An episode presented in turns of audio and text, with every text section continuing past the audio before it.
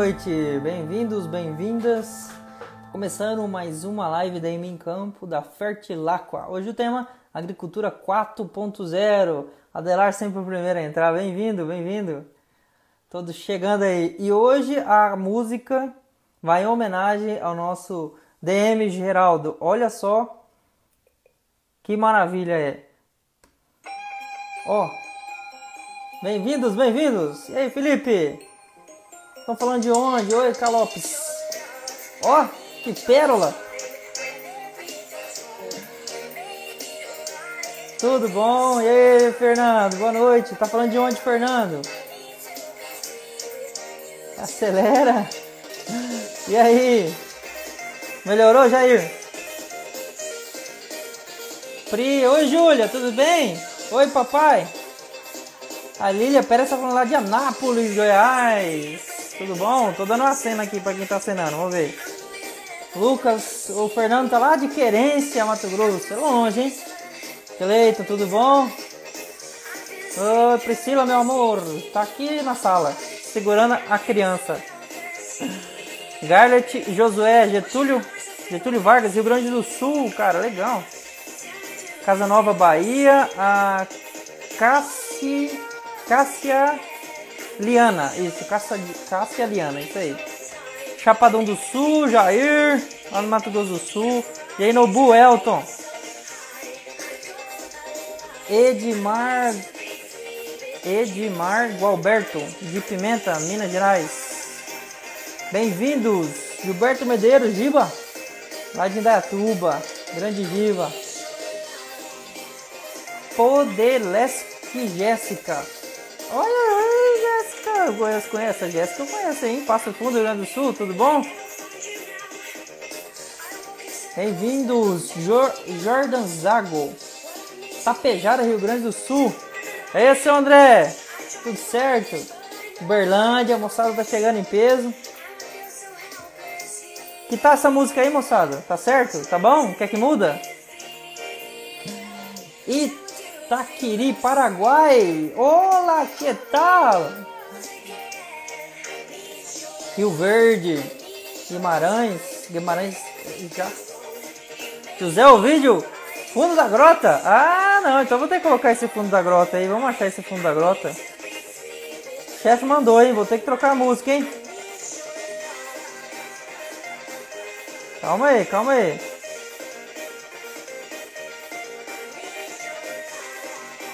Vou fazer o esquenta com a bando de louco aqui então, pera aí.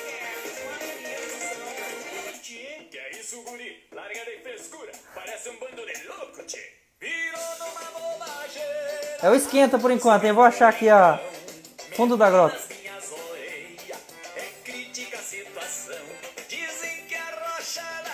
Bem-vindo, pessoal, vamos chegando.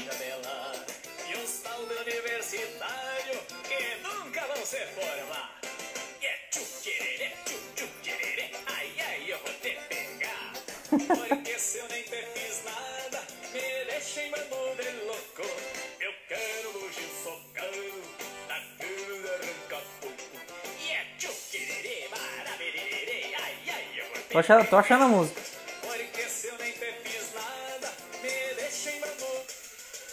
Calma aí, que eu não assino um negócio aqui prêmio.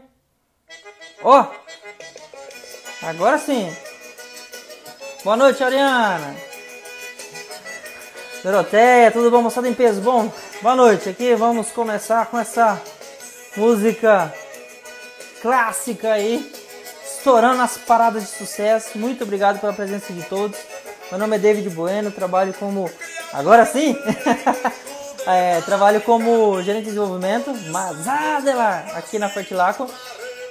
É, hoje a gente vai falar, a gente está é, aí há três semanas mais ou menos é, trabalhando com essa live é, DM em campo. A gente tem trazido alguns assuntos é, técnicos relacionados né, mais diversos é, a áreas mais diversas aí. Agradeço muito a presença de vocês. Hoje o tema é Agricultura 4.0. Hoje a gente vai conversar com o Eduardo Cancilier e com o Lucas, que ele vai se apresentar daqui a pouco. Ele trabalha na Tarandes, um parceiro nosso. Lucas, eu não vi você entrar aqui, eu tava mexendo na música. Espero que eu te encontre aí pra gente começar o bate-papo. Tá bom? Aquela paciência de sempre aí. Vamos contando aí a, a música. Vamos achar o Lucas. Toma chegou também, não vi. Ô Eduardo, tá com a gente aqui hoje também. Eduardo Ferraz. Luiz Gustavo. Conrado. Deixa eu achar. Oh, achei. Lucas.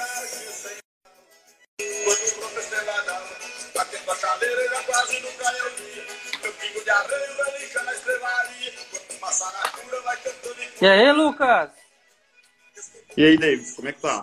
Tudo, Tudo bom? Bem? Boa noite, bem-vindo. Tudo Obrigado. certo? Tudo certo, e aí com você? Bem também, cara. Eu agradeço muito a disponibilidade de estar com a gente. E de como a gente tem começado, uh, eu queria que você se apresentasse onde você trabalha, mais ou menos a região que você atua, o que, é que você faz. O Lucas é um parceiro nosso, não é da Fertilaco, mas é um parceiro que está é, 100% com a gente aí quase todo dia, né, Lucas? É isso aí, David. Obrigado aí pelo convite. Uh, ah, para me apresentar rapidinho, meu nome é Lucas Geraldini, eu trabalho na Taranes. Eu sou gerente comercial da Taranes aqui para o Brasil, então a gente, junto com todo o time da Taranes aqui, atende todas as regiões aí do Brasil e temos uma parceria muito boa com a Fertilapa, né? Então, acho que já tem mais de um ano aí que a gente tem trabalhado em conjunto. E, enfim, eu, eu moro em São Paulo, é, mas hoje, devido ao coronavírus, eu tô, é, a, tô, tô, aqui no interior de São Paulo, aqui escondido aqui, porque São Paulo estava meio, meio perigoso demais, então eu vim me esconder aqui no interior.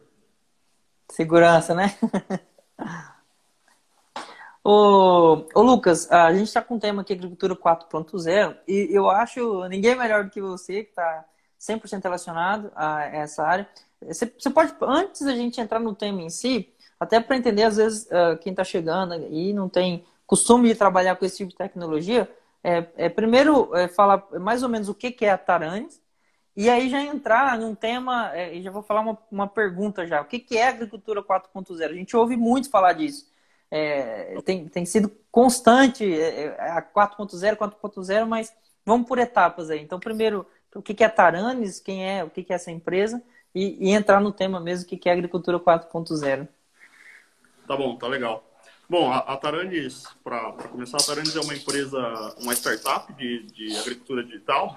A gente, a empresa surgiu lá em Israel em 2014 e ela foi fundada por, por quatro, quatro amigos lá em Israel e eles desde, desde o início já, já sabiam que, que se eles para fazer uma empresa de fato relevante para a agricultura global, ela precisava estar presente em locais de relevância, né? como por exemplo aqui o Brasil. Então, desde 2015 ela está aqui no Brasil, ela passou por uma etapa aí de, de desenvolvimento de produto, de teste é, e de, enfim, de validação aqui da, das soluções para o mercado regional, né?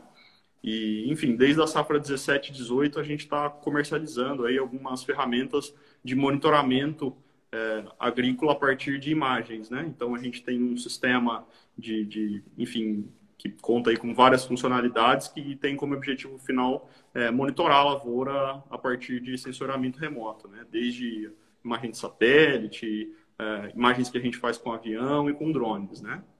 Tentando responder sua pergunta, David, falando um pouco de agricultura digital, é, é um conceito bem amplo, né? Assim, agricultura digital, assim, no meu entendimento, é tudo que envolve é, tecnologia de informação, né? Aplicada ao agro, né, à agricultura. Uh, o, o, agricultura digital também, o pessoal às vezes fala 4.0, né, um pouco do, da herança da, da, história da indústria 4.0, mas até para traçar um paralelo, né, esse, a história da agricultura 4.0 surgiu muito alicerçado nesse conceito de indústria 4.0, onde a indústria passou por uma revolução de automação, de automatização dos processos, de coleta de informação, e de, de uma, um processo também de modernização na tomada de decisão baseado em dados, né? E, e acho que o processo agricultura 4.0 vem, vem também nessa onda de, é, de modernizar a automação de processos, automatização de coleta de dados, de informações e no uso dessas informações para gerenciamento, né? Então, é, acho que é um pouco desse o conceito de, de agricultura digital, que é o, aplicação de tecnologia, de informação para a tomada de decisão. E aí, a gente, assim como na indústria, essa indústria 4.0 ou a revolução industrial, a gente tem, tem notado uma revolução muito grande na forma de lidar da agricultura, que até ontem era, eu posso dizer que até ontem era bem é, manual, bem analógica ainda, e hoje a gente já está extremamente digital. Hoje, assim, dadas as devidas proporções, que a gente nota também que o campo, que a agricultura, o agricultor em si, a agricultura no geral, é o que mais tem tecnologia envolvida em todos os processos. Às vezes, o uso dela que às vezes é um pouco complicado. É até, vou, vou, vou ir um pouquinho mais além. Como é que foi, então? Essa, no caso da indústria, a gente conhece a revolução industrial toda. E como é que foi essa revolução de... É, é porque começa tudo na agricultura, quando, quando a gente começa de, de falar de imagiamento, de análise, a gente sempre vai remeter logo para aquela agricultura de precisão, para é, é, aplicação é, por taxa variável. É, como é que foi essa revolução da taxa variável, daquela aplicação de análise de solo ponto por ponto para fazer o pixel lá, que era é, o quadrante para fazer recomendação de adubação, para chegar hoje num nível que a gente está de fazer tudo por satélite, por, por imagem. Como é, como é que foi essa evolução? Né? Não, eu acho que, assim, de certa forma, a adoção de tecnologia na agricultura e essa revolução está acontecendo já tem um tempo, né, né David? Acho que é, o advento mesmo de, de, de, tecnologias que hoje já são bastante, é, vamos dizer assim, comuns, por exemplo, o GPS em tratores, em colheitadeiras, em pulverizadores, os monitores, a, a capacidade de fazer aplicações em taxa variável, tudo isso, de certa forma, é um, são os alicerces do desenvolvimento e desse processo de aplicação de tecnologia. Isso não deixa também de ser aplicação de tecnologia de ponta. E, e acho que nesse aspecto, a agricultura aqui no Brasil, ela está bem avançada, né? Ela, ela, vem caminhando muito, assim, já, já, um bastante, já há bastante tempo e a gente repara que a, a adoção desse tipo de tecnologia é bastante alta. Uh, e, e, acho que quando a gente pensa é, na agricultura digital e como é que esse processo de agricultura de precisão vem se transformando em agricultura digital, de certa maneira, é, eu acho que uma coisa está dentro da outra, né? A agricultura de precisão acaba sendo a, a, a técnica empregada para quando você tem uma informação de qualidade, você tem uma informação que ela tem uma, uma capacidade de ser personalizável né, para cada unidade de, de área, e você quer fazer um, um tratamento, é, vamos dizer assim, é, personalizado para cada uma dessas unidades. Então, a agricultura de precisão acaba entrando nessa, nesse segmento de, olha, as tecnologias e as ferramentas que eu vou usar para, de fato, aplicar com precisão, né? E acho que a agricultura digital é, é um conceito mais amplo onde você está usando dados e análise desses dados para gerar informação, né? Não necessariamente para uma aplicação, muitas vezes para a melhoria dos seus processos, né? Então, a gente está falando aí de, de, monitoramento das máquinas, de monitoramento da, do solo, com sensores, do, de monitoramento é, das plantas, com, com, várias ferramentas que existem, uma delas é, com as imagens, né? É, então, a gente está falando do monitoramento climático também, por que não? Então, você usar sensores para monitorar o clima, e, e, a análise dessas informações, tentando agregar, né, acho que é aí nesse, nesse espaço que a agricultura digital está se inserindo e aonde as tecnologias de trabalhar com informação estão conseguindo agregar alguma coisa para quem, para o agricultor, né? É, o, o, acaba sempre, a gente acaba voltando, e eu vou, eu vou pedir, eu vou insistir nisso também, é, em conversar como é que a gente consegue aplicar. Porque mesmo lá naquela agricultura é, do exemplo aí de agricultura de precisão, uh, eu, tenho, eu tinha um mapa, né, um mapa, um mapa ali de calor, né, um mapa que de, de, dizia para mim onde que eu tinha é, maior ou menor intensidade de nutriente. Só que se eu não conseguisse fazer uma aplicação interessante daqui lá, ou seja, se eu não usasse aquela informação, de nada me valeria. Então, ou seja, esses dados aí, como é que eu faço com esses dados para aplicar? Foi até a pergunta que passou aqui atrás, do Rubens, se eu não me engano, Rubens Pinheiro, que ele pergunta análise de dados, se a análise de dados está dentro do Agro 4.0. E você já respondeu durante sua fala, está 100% dentro disso aí. O Paulo, ó, o Paulo, tá participando. Ontem, ontem esse, o Paulo ele participou com a gente aqui de surpresa. Ele fez uma pergunta, pedi se ele queria perguntar ao vivo, ele perguntou. E hoje ele está fazendo outro aí. Logo eu te chamo de novo, hein, Paulo? Ó, hoje podemos dizer que a agricultura 4.0 podemos quantificar produtividade não só por hectare, e sim por metros lineares. E aí, Lucas? É, acho que junto com o avanço da, da tecnologia, você vai ganhando também em resolução, em, este, em, em vários tipos de, de, capacidades novas, né? De analisar cada vez mais a fundo cada metro quadrado. E a gente sabe que, para uma agricultura competitiva, isso passa a ser muito importante, né? Então, acho que você, dentro da tua pergunta de como tentar, é, é, assim, aplicar, né? Acho que existem várias maneiras, como eu, como eu falei, existem várias formas que você pode é, vamos dizer assim, aplicar. Eu acho que, ah, do ponto de vista é, do agricultor, ele tem que entender quais são os pontos onde ele realmente é, sente que ele tem uma necessidade latente ali de, de, de, de, trabalhar, né? que ele sente aquela, aquela inquietação principal de, de tentar melhorar dentro da, da propriedade dele.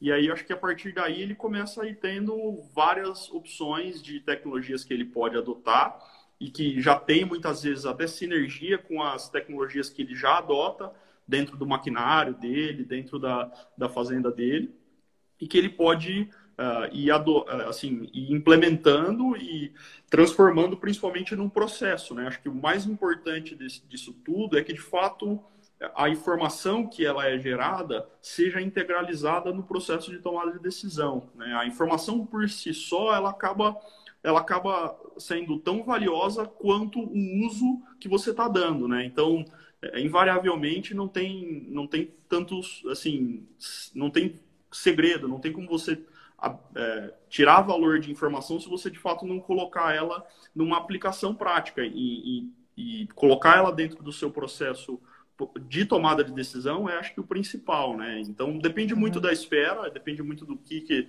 de, de qual tecnologia, mas sem dúvida, acho que o principal é que a gente, de fato, aplique essa, essas informações que são geradas é, e entenda como colocar ela dentro do processo de, de, tomada de decisão do dia a dia da fazenda. Certo. Eu vou fazer uma pergunta aqui do Igor Terneiro. Ele já foi mais direto com relação ao uso Taranes em si. Ele está perguntando quais as principais análises podemos retirar do Taranes é, usando as imagens de satélite. Tá bom. Não, acho que imagem de satélite é principalmente uma ferramenta muito boa para você acompanhar o desenvolvimento da sua lavoura durante o tempo, né? E, e para fazer análises de como, como o seu talhão e sua propriedade está se comportando, né? Então, acho que imagem de satélite é uma ferramenta riquíssima para você é, poder, é, semana a semana,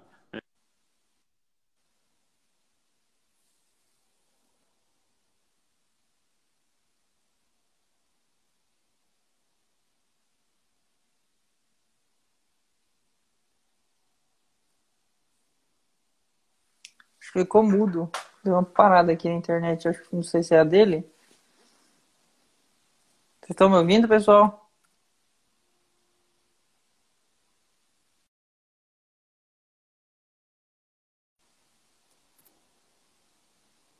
Acho que travou e saiu. Caiu. Vamos voltar lá, peraí. Deu uma travada, né? Vou chamar ele de novo, peraí. Caiu lá com o Lucas. Deixa eu voltar ele aqui. Calma aí, calma aí, deixa eu achar o Lucas. Deu uma travada. Vou chamar ele de novo. Vai. Pois é. Opa! Voltei. Caiu. Eu, eu não sei até onde foi aí que, você, que o pessoal ouviu, mas prossegue aí. Se ficar alguma, alguma dúvida, tá. o pessoal pergunta. Tá bom, pode ter sido a minha internet. Esse aqui é um dos desafios, inclusive, da, da digitalização, né? A conectividade é, com certeza, uma das coisas que a gente tem que, que, que equalizar. É. Mas só voltando no que eu estava falando sobre imagem de satélite, eu acho que é uma boa ferramenta para você acompanhar o teu talhão, a tua, a tua propriedade, semana a semana, né, e mês a mês, e poder analisar como a tua lavoura tem se comportado de maneira é, com relação à variabilidade. Né? Então, como você tem áreas do talhão que tem estão apresentando um, um, desenvolvimento acima da média, né? e outras áreas do talhão apresentando um desenvolvimento abaixo da média. E entender isso durante a safra pode ser chave para você é, entender o que, que você fez nas áreas onde o desempenho está acima da média, entender o que, que você fez nas áreas onde o, o, o, desempenho está acima da média. Às vezes nem sempre é algo que você fez, mas é uma característica inerente ao solo ou a, a alguma correlação com a água ou com, enfim, com umidade. E, e principalmente como você pode, é, durante a safra, usar essas informações para é, tentar é, interferir no desenvolvimento da tua planta positivamente, né? Então acho que uhum. as principais análises que a, assim as potencialidades de uso de imagem de satélite estão principalmente ligadas a essa verificação da, dessa variabilidade. Então isso pode ser um gatilho muito bom para você direcionar o seu monitoramento. Então eu vou sair de manhã para monitorar meu, meus talhões, né? Por onde eu começo, né? Quais as regiões que eu deveria dar mais atenção?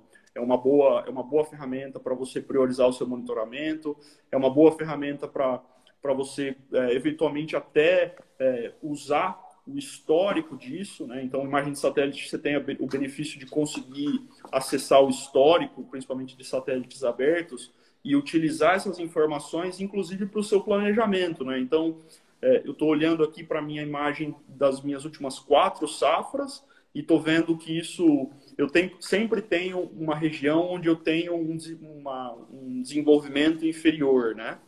É, será que a ação que eu vou fazer na próxima safra, eu não posso levar isso em consideração e incorporar alguma técnica, alguma aplicação, enfim, alguma, uhum. alguma coisa para tentar interferir nessa, nessa, nessa, nessa planta? Acho que, acho que a planta acaba sendo. Eu tinha um, um, amigo que trabalhava com a gente aqui na Tarantes que dizia que, o plan, que a planta é o melhor sensor que existe para dizer como está o solo, né? Então, acho que quando a gente está olhando para a imagem de satélite, a gente está, em última instância, olhando para a planta, né?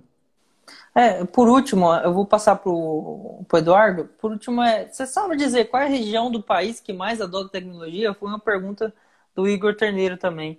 Eu vou passar para o Eduardo lá. Olha, eu posso, posso falar baseado na minha experiência de trabalho até agora. Eu tenho trabalhado desde 2016 com tecnologias com agricultura digital aqui no, no Brasil. Já trabalhei no Mato Grosso, já trabalhei aqui em São Paulo, já trabalhei no, no Sul também. Então, acho que uh, olhando para o que eu já tive a oportunidade de ver, e o Brasil é muito grande e muito diverso para que a gente tenha uma, uma, uma informação assim tão precisa baseado só na nossa uh, vivência, né? mas baseado nela, eu diria que a gente tem alguns, alguns grandes pontos onde a gente vê despontando o uso de tecnologia. Tá? Eu acho que você tem o, o Mato Grosso, e, e, acho que isso, é, é, assim, quem conhece o Mato Grosso sabe que a, a aplicação e a, e, a, e a, vamos dizer assim, a intensificação da produção lá é muito, é muito grande. A gente tem o Goiás também como uma região muito tecnificada, que tem aplicado muita tecnologia digital, tá? o sudoeste do Goiás. E eu acho que também o Rio Grande do Sul também tem, tem, é, tem, tem buscado bastante, assim, apesar do, do, do, do módulo médio dos agricultores serem menor, acho que talvez por conta do módulo médio ser menor, a gente vê muito agricultor querendo se intensificar bastante, né? Ele, ele, ele, não, ele depende de intensificação para uh, para assim aumentar a rentabilidade aumentar. dele, né? Então a produtividade uhum. é a chave para ele, né? nem tanto a escala. Então acho que também é uma região que a gente tem visto assim evoluções fantásticas. Não, perfeito, perfeito. Não, obrigado. Eu vou voltar com você ainda mais uma vez. Uh, eu, eu, gostaria de trabalhar um pouco mais, é, aí já passar um outro nível. Aí eu vou falar, eu vou falar um pouco mais de NDVI. Tem até uma pergunta do Paulo que está perguntando aqui. É, eu vou passar para o Eduardo. É, mas aí seria um nível lá na frente, ou seja, a, a parte que a gente está mais envolvido agora, que está bombardeando a gente aí, que é a inteligência artificial. Vocês têm até um equipamento, vocês têm algumas ações assim. Queria falar um pouco mais sobre inteligência artificial, mas aí na volta, tá bom? Tá bom, estou à disposição. Então, beleza. Deixa eu colocar o Baitaca aqui, que ele é o mais pedido da, da turma aí. Deixa eu colocar. Tá bom. Até mais. Eu achar o doutor Eduardo. Vamos falar sobre. É, começar já com o NDVI, viu, Eduardo? Já se prepara aí. Se for pesquisar no Google, já pesquisa. É o tempo de eu te achar. Já te achei, já não dá mais pra pesquisar, não.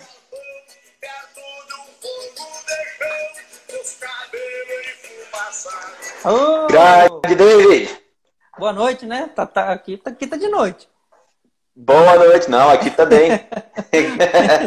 Tudo bom, Eduardo? Bem-vindo aí. Né? Obrigado de novo aí pela sua participação, contribuição sempre muito boa. E quem já está acostumado com a gente conhece, mas a gente tem, tem todos os dias aí chegando muita gente nova, graças a Deus. É, então se apresenta para a galera, o que, que você faz, que região que você está e a gente entra no assunto aí.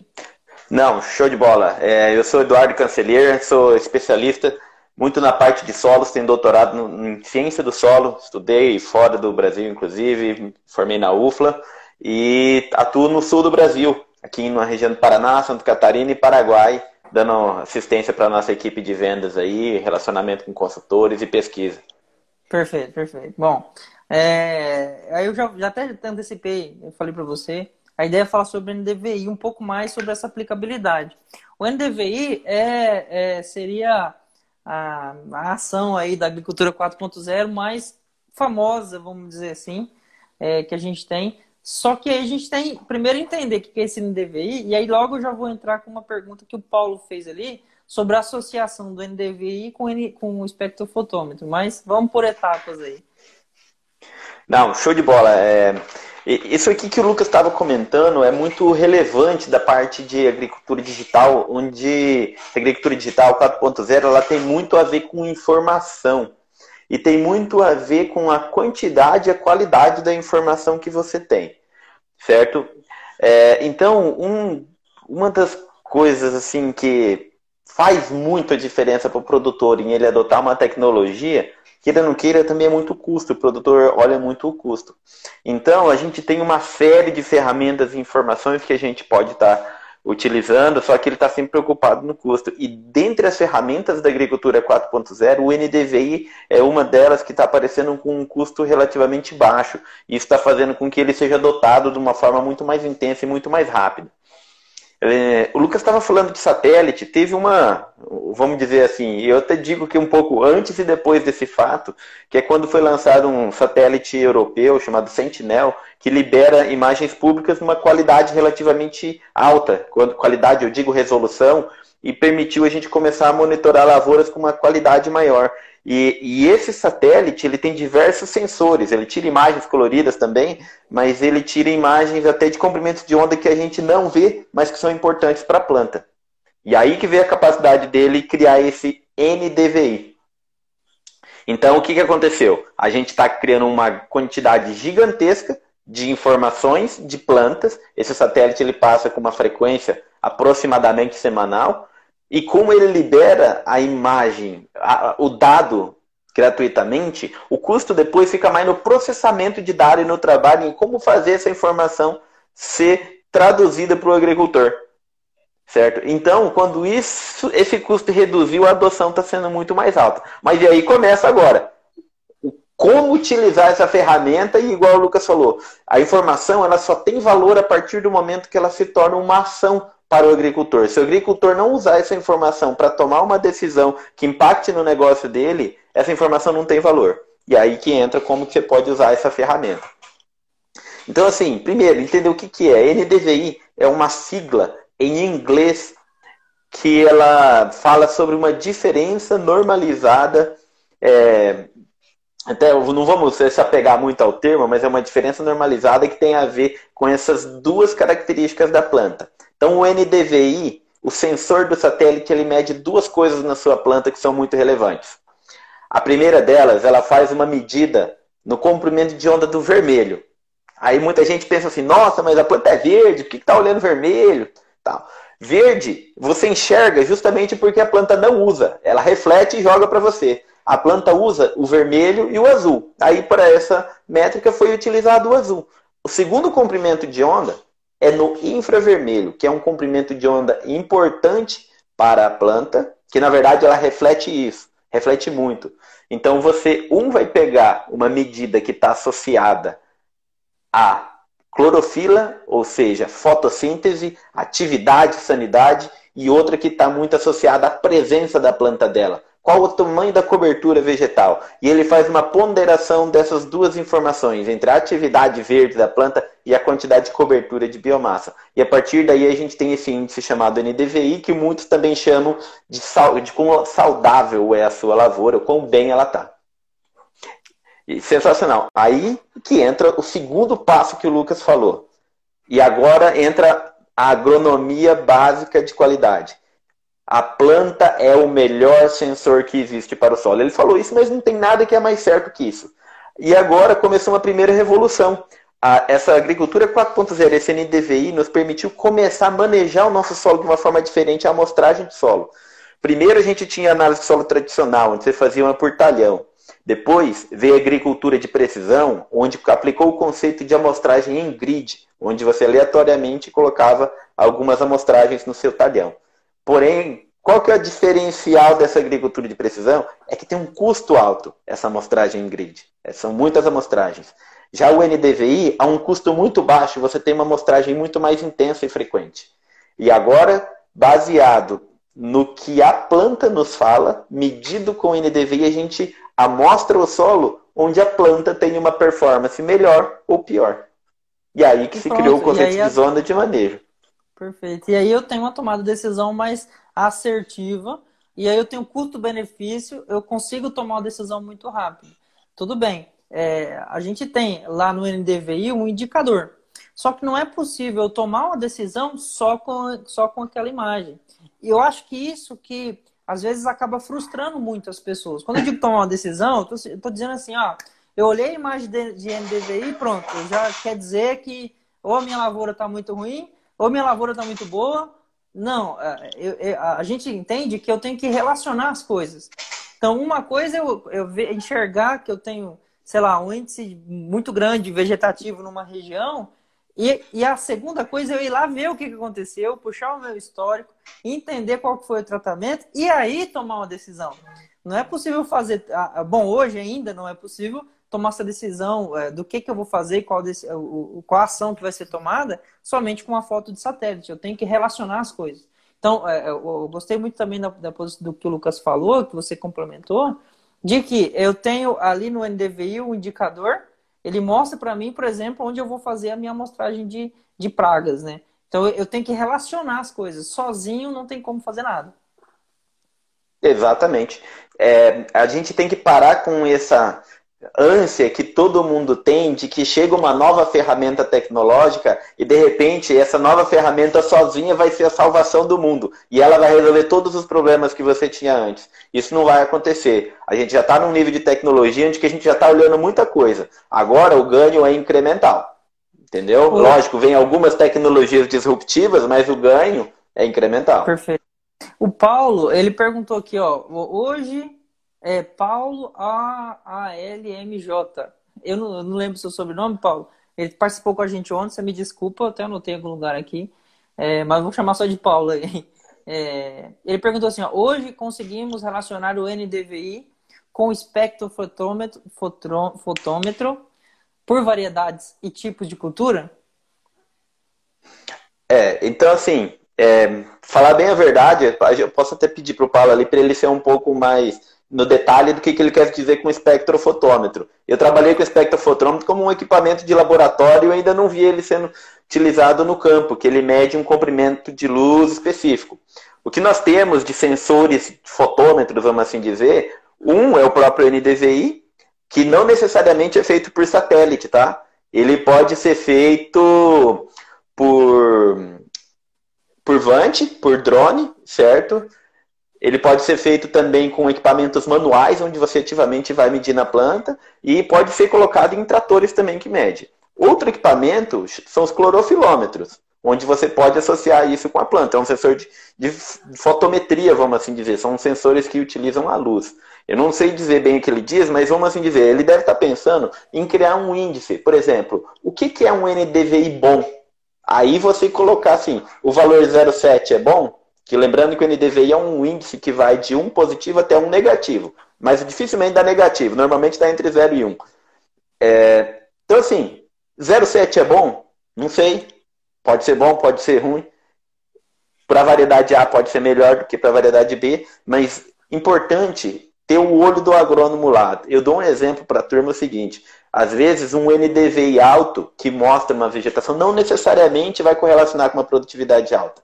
Eu dou o exemplo de você ter uma lavoura com superadensamento. ela vai arrancar ali no V4, V5, vai estar tá querendo fechar a rua se for uma soja. O NDVI vai bombar, vai explodir um NDVI super alto. Lá na frente, isso vai dar problema de crescimento excessivo, acamamento, doença, vai produzir menos. Então é o olho do agrônomo na lavoura e interpretando informação.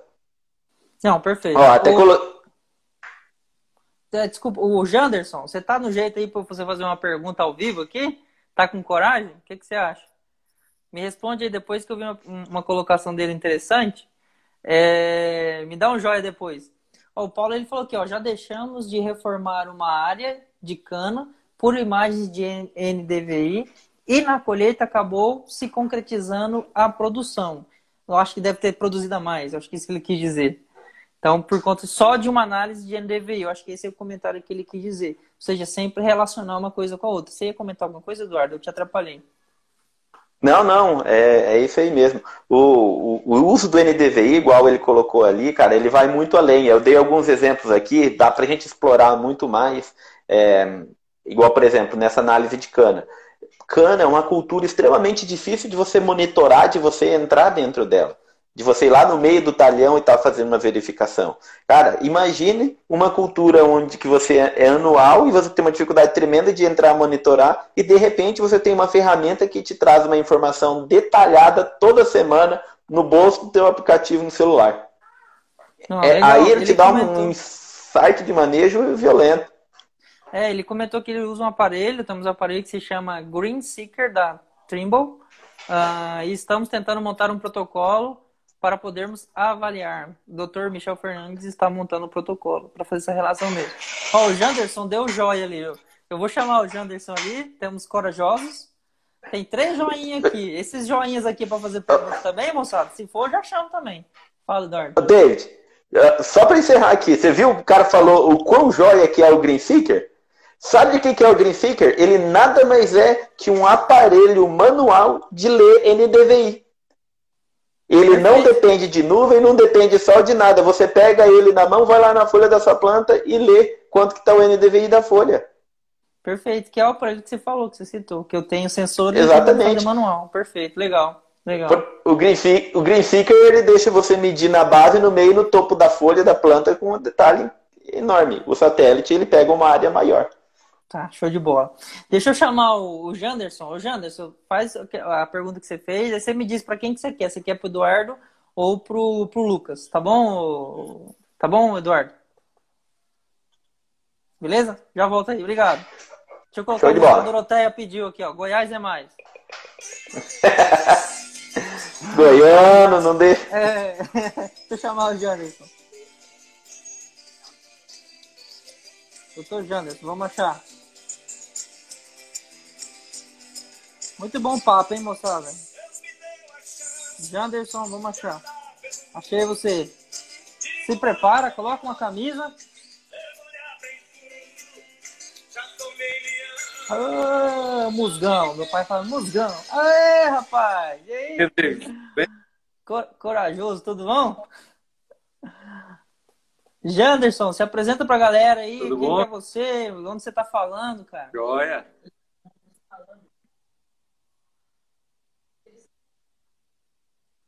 Janderson, tá ouvindo? Eu sou o Janderson, sou agrônomo, sou especialista em gestão e auditoria em perícia ambiental. Hoje eu trabalho com sementes, né? E tô na área do agro. Tô acompanhando ah. sempre as lives aí. Obrigado, não, você é bem ativo lá mesmo. É, o Jean, você, você queria fazer a pergunta, você queria pra, fazer, pra, direcionar para quem? Para Eduardo ou para o Lucas? Pro, pro Eduardo. Ah, legal. Vai lá. Você lembra? Quer que eu leio? É, qual, qual que é a diferença do NDVI para o mapa de sanidade, né? E quais as principais vantagens na tomada de decisão? E outra coisa interessante, como, é, como passar isso para o pequeno e para o grande produtor? Como convencer ele essa ideia de estar utilizando essas tecnologias? Não, show de bola. Eduardo, você ouviu a pergunta? Dá um joinha aqui na tela para fazendo um favor.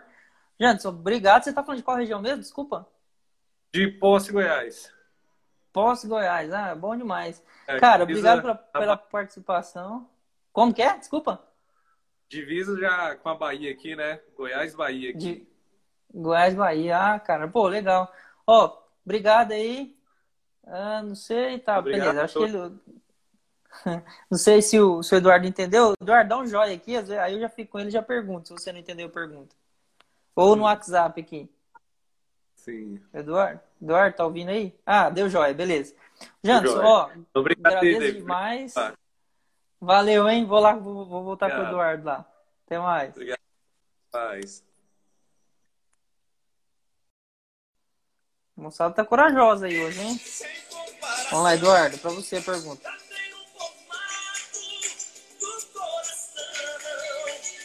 Gente, se for, quiser fazer mais perguntas, a gente vai lá, vai, vai também. Não coloca só joia dessa vez, não, porque eu não sei se vocês estão cumprimentando ou vocês estão querendo fazer perguntas. Coloca lá, eu quero fazer uma pergunta ao vivo. Coloca no comentário aí que aí eu, chamo você. Vai lá. Show de bola, David. Vai lá, Eduardo. Vai lá. Uhum. Então, ele perguntou a diferença do mapa de sanidade e de um mapa de NDVI. É, na verdade, são duas informações diferentes. Quando ele me fala um mapa de sanidade, eu entendo que a incidência de doenças, ela não necessariamente ataca as plantas uniformemente. Uma planta que esteja mais suscetível, num solo mais fraco, ou mesmo uma reboleira, pode ter uma mancha. Então, se você tem um mapeamento, por exemplo, a Taranis faz esse tipo de coisa, mapeou um problema de sanidade numa área, é uma coisa. Então, a sua tomada de decisão e a sua resposta de aplicação vai ser baseada no, no agente causal daquele, daquele problema. Entendeu? Então, se é um problema de doença, de sanidade, um fungo, fungicida naquela área, ou dependendo, dependendo do manejo, talvez até na área inteira. Né? Aí a tomada de decisão do agrônomo. O, o NDVI, ele vai mostrar o estado da sua planta. Então, por exemplo, se você é, tem uma área que está infestada por doença e já existe um efeito negativo claro na planta, o NDVI vai mostrar isso. Porque o NDVI vai mostrar, ó, sua planta está doente. Pode ser que exista essa correlação. Porém, se é uma doença no bacheiro da soja e você tem um NDVI de satélite que só pegou o dossel, você não vai ver. Certo? Então são informações diferentes. O NDVI, apesar deles usarem o termo saúde da planta, é, muitas vezes para definir ele, para simplificar o termo, ele não necessariamente está falando de saúde em termos de patógeno. Ele está falando saúde, é, talvez eu seria mais correto chamar de virilidade, o quanto energia ela está indo bem. Se ela está fraquinha ou se ela está fortona, não necessariamente associado nessa doença. Então talvez esse termo que a turma chama de sanidade, de performance, de quão saudável essa cultura está, dá essa falsa impressão de que sua planta está doente, atacada por patógeno, que não é verdade. Então o NDVI pode indicar para você um problema ou às vezes não. O NDVI ele é tratado, ele sempre é associado o menor e o maior valor de NDVI no mapa. E normalmente eles colocam vermelho no pior e verde no melhor. Todo mapa de NDVI, então, que está plotando esse NDVI, vai ter sempre verde e vermelho. E não necessariamente o vermelho é ruim. Vamos dizer, se você tem uma lavoura que vai de bom a muito bom, o bom aparece vermelho. É. Eu vou, eu vou, tent- vou tentar ajudar aí. Não sei se ficou claro, pessoal, mas a análise de NDVI ela relaciona a melhor com a pior área dentro da mesma área. Então, sempre a pior relacionada uma com a outra vai ser mais vermelho, vai ser vermelho e sempre a melhor vai ser um verde, vai ser um verde mais intenso na imagem que eu tenho. Então, é, o, que, que- o que, que tem que se ver? É, é o que a gente já estava conversando desde o começo. Uma tecnologia só, sozinha, sem mais nenhuma relação, sem nenhum acesso, o olhar do agrônomo, a relação de resultado, ele não consegue responder todas as coisas que a gente quer. Então, às vezes eu estou com índice, igual o Eduardo falou, já está bom comparado com muito bom. Ou a gente traz para análise de vigor de semente, por exemplo. É uma semente de alto vigor comparado com uma de mais alto vigor. Então, se eu comparar uma com a outra, a alto vigor vai estar vermelha, a mais alto vigor vai vai estar verde. Vai estar um verde mais intenso. Não quer dizer que são ruins, são perfeitas as duas, né? É nisso, né, Eduardo? É isso aí. Não Exatamente. Pegou o ponto perfeito. Não, beleza. Vou, vou, vou voltar lá com o Lucas. Tal- Talvez dê tempo para voltar com você, talvez não, mas eu acredito que sim. Mas eu vou passar lá pro Lucas, tá bom? Vamos lá. Fechou. Deixa eu colocar um som aqui. Só não chora, moçada. Ah! Tem que cantar também, pô. Vixe, não. Ai, ai. Lucas, deixa eu te achar aí. Ela só quem compra. Vamos curtindo aí, só não chora, hein, moçada. E também já tenha sofrido. Doutor Lucas. Os caras são fera, né, moçada?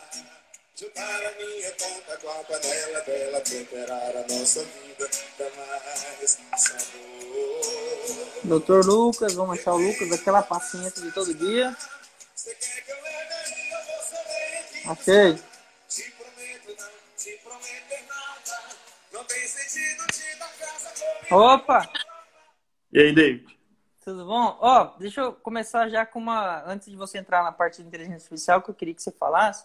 Eu tenho uma pergunta, não sei se foi respondida, com a de NDVI com, com, é, comparada a N, NDRE. O Islaumax. Tem diferença? Qual a diferença?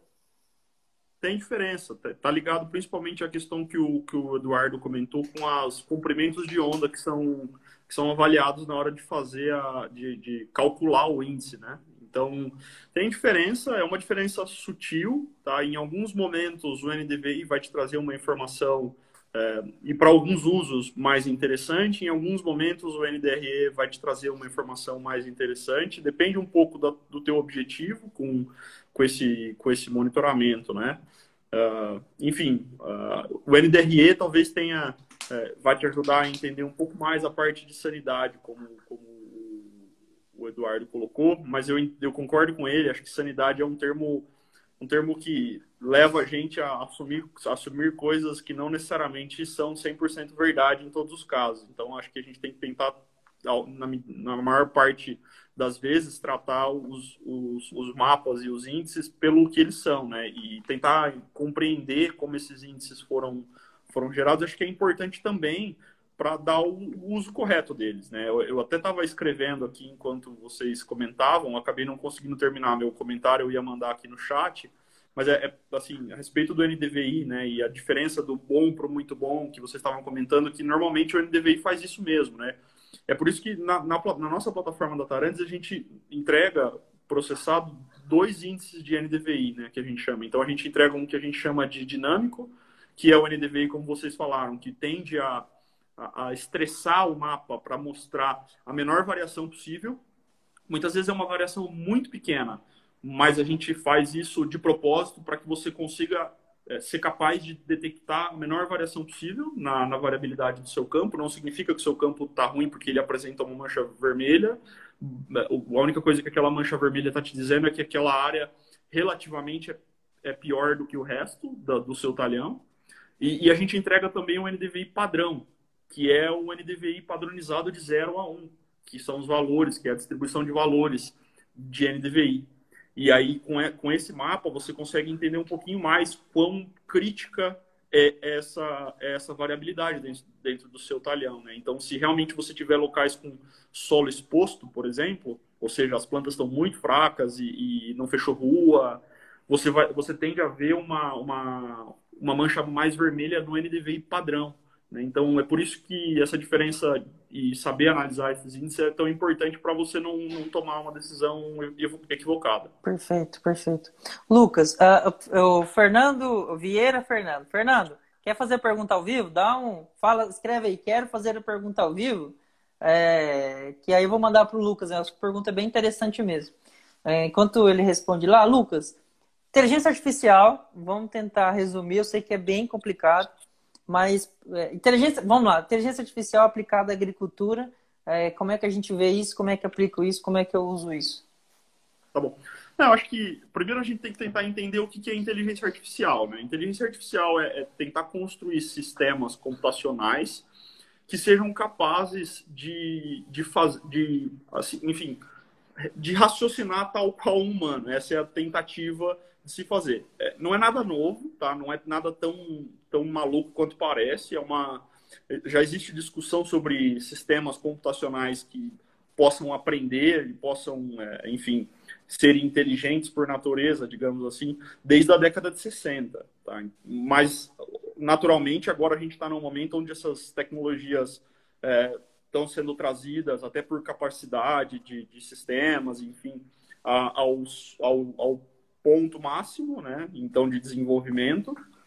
E, e quando a gente pensa em inteligência artificial, a gente está falando de sistemas que são mesmo capazes de identificar padrões, é, identificar é, características e acertar essa identificação é, e aprender, principalmente aprender com esse processo no longo prazo. Então, os erros fazem faz com que a próxima vez que ele tenha que fazer essa essa identificação, ele faça numa eficácia melhor. Né? Então, a gente está falando de sistemas que são principalmente capazes de aplicar alguma lógica, algum raciocínio para fazer uma, uma interpretação uh, ou reconhecer algum padrão e que, acima de tudo, sejam capazes de, com esse processo de tentativa e erro, aprender e, e se auto. É, se, se auto aperfeiçoar. aperfeiçoar se auto-aperfeiçoar, exatamente. E seria, seria mais ou menos assim, eu vou lá, eu, eu, eu ah, o Fernando vai fazer pergunta, legal. Uh, eu, eu, crio uma programação para uma máquina para ela fazer determinada coisa. E aí eu, eu, eu, insiro a informação nessa máquina que já está programada para fazer aquela análise e ela me dá essa análise. Conforme eu vou fazendo inserção de dados de informação, ela vai ficando mais precisa nessa informação, é isso?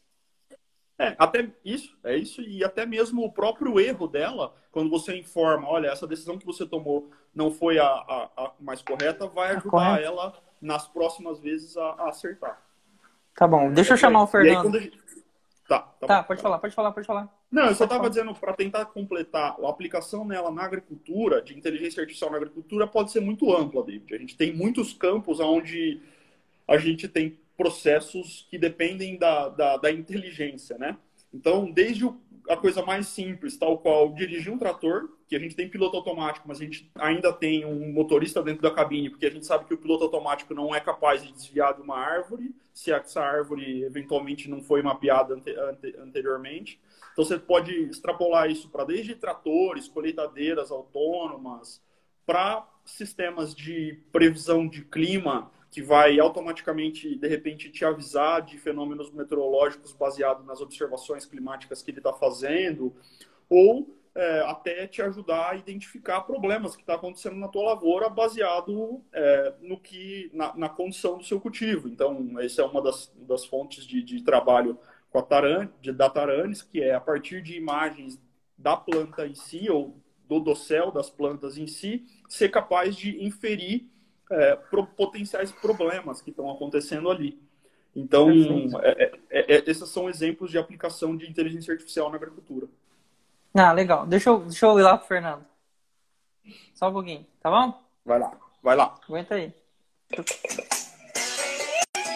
Aí, Fernando, essa música é pra você.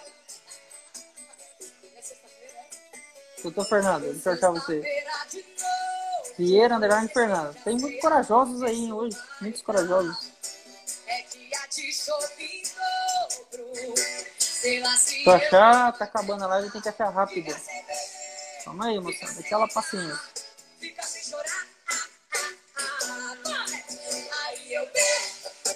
É pra você, hein, Fernando? Achei.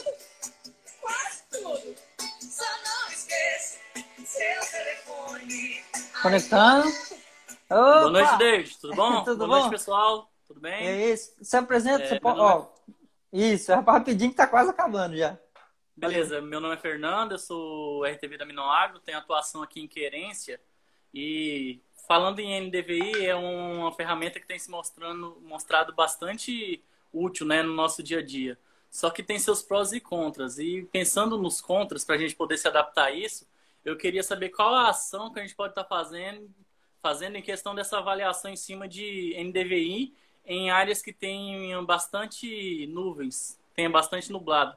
Porque às vezes até nuvens pequenas podem gerar essa, esse, essa má avaliação em questão da área.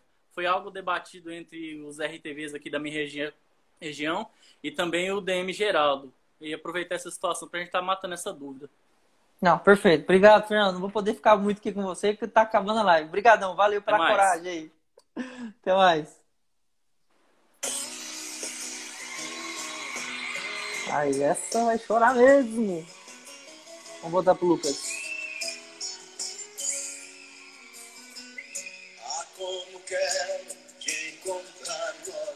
Lucas, tem que que achar rápido? Tá acabando, tá acabando. Estou sozinho, procurando você. Ah, como quero te abraçar loucamente. Achei. Voltei. Lucas, vai lá. Pode ir direto aí que tá quase acabando o tempo. Tá bom. Não, acho que, de fato, nuvens são um- uma das dificuldades relacionadas à, à imagem de satélite, né? De fato, se você imaginar que o satélite está fora da atmosfera, batendo, batendo, fazendo uma imagem do, solo da Terra, né? É natural que você tenha essa barreira impeditiva e que, em algumas situações, ela sim pode, pode já atrapalhar o teu julgamento, tá? O que a gente tenta fazer, na maioria das vezes, é filtrar, principalmente quando essas imagens é, quando essa nuvem ela é uma nuvem muito densa, tá? A gente sabe que a gente não consegue filtrar tudo, então a gente tem sim casos de, de ah, distúrbios na, nas imagens. Muitas vezes isso acontece, nuvens pequenas, enfim. Então, acho que são duas saídas, tá? Uma é nunca utilizar uma imagem só, a não ser que você tenha muita certeza que essa imagem ela está muito limpa, tá? Que ela está muito eh, relevante. Aí acho que o Eduardo falou do, do, do olho do, do agrônomo, não, não, não tem como abrir mão, tá? Então, é, tentar sempre se apoiar em mais de uma imagem para tomar uma decisão ou para fazer uma aplicação, enfim. É, para qualquer análise que você for fazer, é, é importante usar mais de uma imagem para entender exatamente essas variações, tá? Ah, e também, eu acho que uma, uma das coisas que a gente tenta fazer aqui na Tarantes para ajudar a, a mitigar esse problema de nuvens, a gente sabe que não resolve em 100% dos casos, mas é, ajuda bastante, é usar mais de uma fonte de satélite, tá? Então, o Eduardo comentou do Sentinel, existem outros satélites, tá? Que a gente disponibiliza é, e que também fazem imagens em momentos diferentes. Então, quando você aumenta a frequência de imageamento, que é a história da resolução temporal, né? A gente fala bastante de imagem de satélite, dois tipos de resolução. A resolução espacial, que é a questão de uh, quantos uh, metros você tem em cada pixel da imagem, uh, mas também tem esse aspecto bastante importante que é a resolução temporal. Então, você contar com mais de uma fonte de, de satélite é uma das apostas que a gente faz aqui na Taranis para tentar oferecer uma ferramenta o mais assim próxima do, do ideal, tá? De fato, é uma coisa que a gente não consegue é, dibrar em 100% dos casos. E aí o que você pode fazer é, como o Eduardo comentou, acho que uma terceira saída é usar sensores em aeronaves, né? Seja aeronaves tripuladas ou não tripuladas, um vante, um drone, é, enfim, um, um avião, para fazer esse voo, é, esse voo abaixo das nuvens, né? Lógico que também você tem que tomar um pouco de cuidado com as sombras que essas nuvens estão projetando no solo e o efeito disso na, nas leituras que você está fazendo da planta e nas variações de luminosidade, mas enfim, eu acho que você também ter outras formas de capturar esse índice de vegetação, esses índices de vegetação, também é uma forma de você, é, de certa forma, tentar mitigar esses problemas de avaliação é, com, quando você tem nuvens. É, eu estou vendo, acho que alguém dizendo aqui, a Jéssica Vieira, dizendo que é importante ter mapas auxiliares, e de fato é muito importante você é, utilizar o máximo possível de fontes de informações. Essa é a beleza da agricultura digital. É você poder contar com uma fonte diversa de informações de uma maneira muito rápido, rápida, de uma maneira bastante disponível, num lugar só, para que você consiga tomar uma decisão cada vez mais é, é, assim é, centrada no que é importante, né? Não necessariamente numa informação que você não consegue comprovar a origem dela. Perfeito. Lucas, muito obrigado. Ficaram algumas perguntas ali. O, o Instagram está me avisando que eu tenho 47 segundos restantes. Quero é, só te agradecer mesmo. Pessoal, a, o link da live vai lá para o YouTube, tá bom? Lembrando que amanhã a gente vai conversar com o Eduardo Ferraz lá no YouTube direto, tá bom? O link está na bio, tá bom? Muito obrigado, Lucas. Você tem 30 Obrigado segundos para agradecer a moçada É, que vai Eu cortar. agradeço, eu agradeço bastante pelo convite aí. A gente fica à disposição. Acho que tô conversando com qualquer pessoa da, da, da Fertilacqua vai conseguir chegar até nós da Taranes, mas também se quiser nos procurar nas redes sociais, LinkedIn, Instagram, enfim, a gente está à disposição. Perfeito, Lucas. Muito obrigado. Até mais. 10 segundos para encerrar. Eu vou encerrar com o trio Chapa House. Tchau.